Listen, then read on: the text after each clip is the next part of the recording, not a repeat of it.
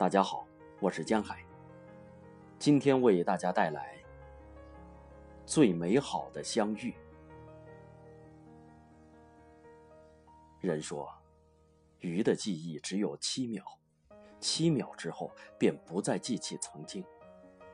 所有的一切又都会变成崭新的开始。假如你我之间的相聚与别离也只是瞬间。那么，尘世之间便少了很多感天动地与可歌可泣。生命是一条没有规则的单行道，很多人都在路途中相遇。有的人因某种际遇选择了结伴同行，又在某个分叉的节点无奈分道扬镳。有的人遇见了。却只是打了一个照面，人海茫茫，便再无相逢。相遇的因由和形式有千万种，但最美好的遇见却是彼此照亮。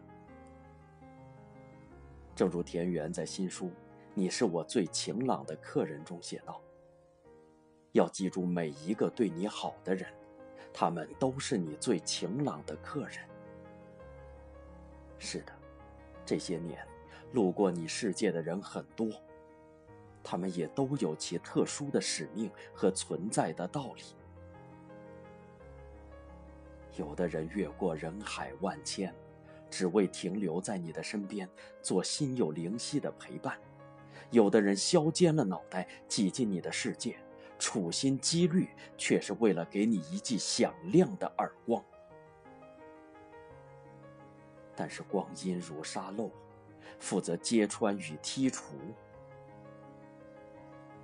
揭穿那些窒息的虚伪，剔除生命的杂质。得以留存下来的，便如钻石般恒久流传的东西。如作者于书中所述。生命中有许多人聚如一团火，最后散作满天星。生活中还有许多事，不够豁达，不够温暖，不够明亮。可我们还是一路跌跌撞撞的走来，还有人没有离开。从国民学妹的新书里，我瞥见得到自己一整个曾经。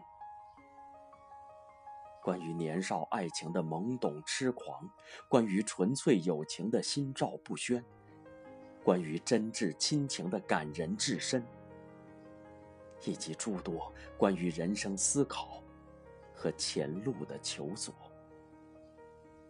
这些流淌在眼睛里。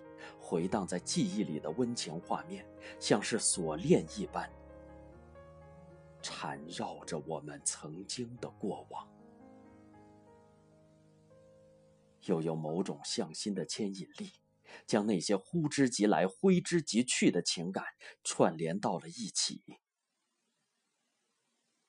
总是不经意间，在作者娴熟的文字里潸然泪下，又在下一个章节里喜笑颜开。